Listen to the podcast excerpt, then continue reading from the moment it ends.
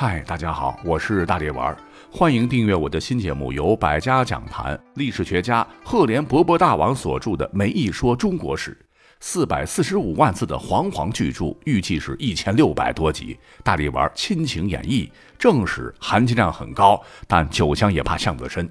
想听的朋友欢迎点击订阅收听。在节目介绍当中有一个点我点我点我，快点我，一点就能进入哦。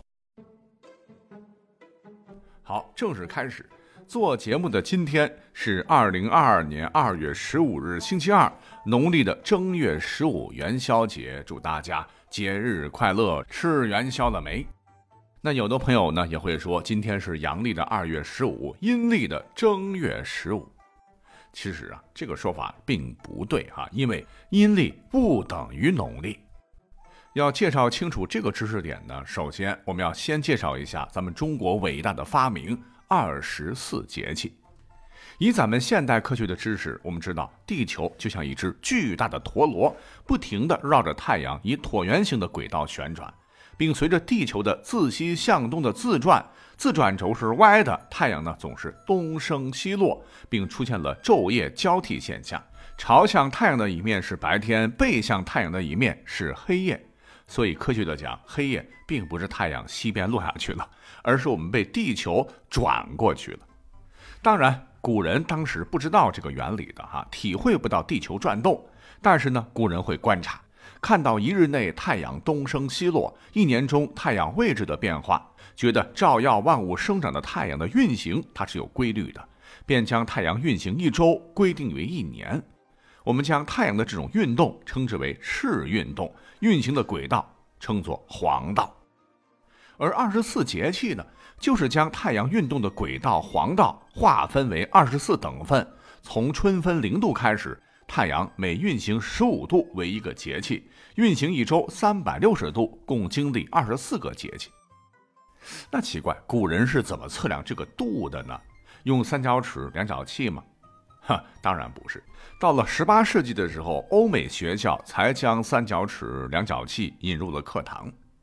那由于地球的自转轴是歪的嘛，当自转到某个位置的时候，比方说太阳的光线直射到南半球北回归线，此时呢，北半球昼短夜长，太阳的高度角最低。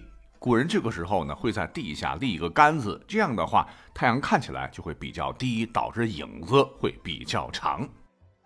相反的，如果说地球转到另外一侧，太阳直射到北半球的某一点，北半球就是昼长夜短，自转轴是歪的，此时太阳的高度角比较高，立一个杆子呢，影子会比较短。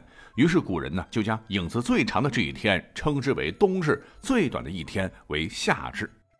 那确定好了这两点，中间再分的话，会有两个太阳直射赤道的日子，昼夜被平分为十二小时。一半位于昼半球，一半位于夜半球，所以这一天全球昼夜几乎相等，全球各地昼夜等长，这就是春分和秋分。这古人又觉得好像这么分还有些粗糙啊。随着农业生产和天文观测的发展，又将一年进行更细的划分，共分成了二十四节。至汉朝逐渐完善，古人为此呢还创作了一首歌，这就是。春雨惊春清谷天，夏满芒夏暑相连。秋处露秋寒霜降，冬雪雪冬大小寒。虽然说二十四节气间隔时间不完全相等，但每一个节气呢，其实反映的就是地球围绕太阳公转的一个真实的特定位置。以太阳作为参考，哎，这就是非常明显的太阳历。简称为阳历，所以说二十四节气就是纯正的阳历。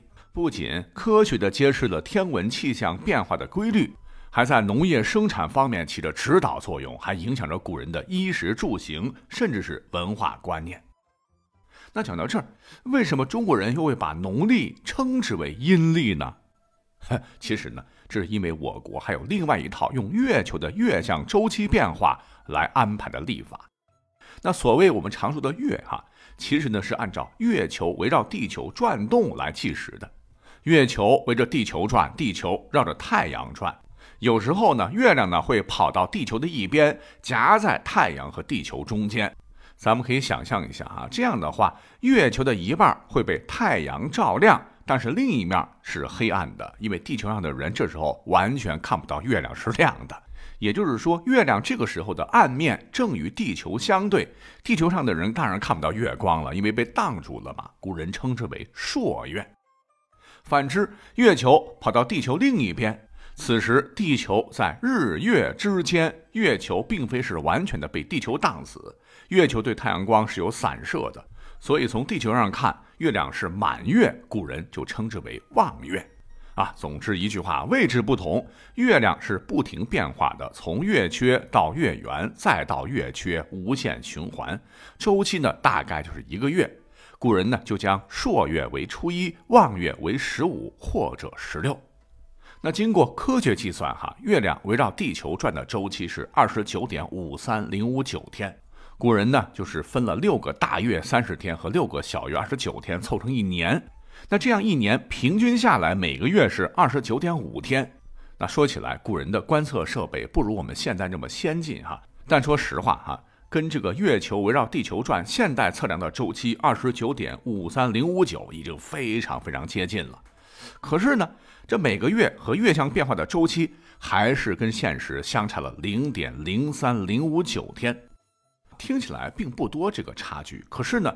差不多过了三十二到三十三个月的时候，积少成多，那二至三年就会差出一天来，所以呢，就需要每隔几天加一天进行调整。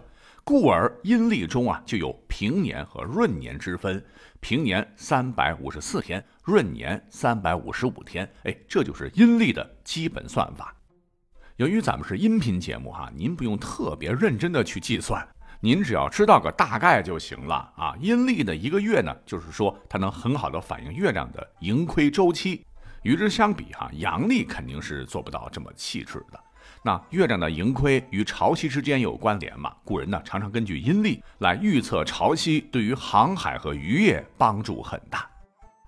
又由于阴历的一年是三百五十四天或三百五十五天，和阳历中的一年的时间三百六十五天或三百六十六天一比较，相差了十一天左右。那每年差十一天，过三年一乘三十三天，差不多就差出一个月了。那按照这么计算的话，过十六年左右就要差出半年左右的时间。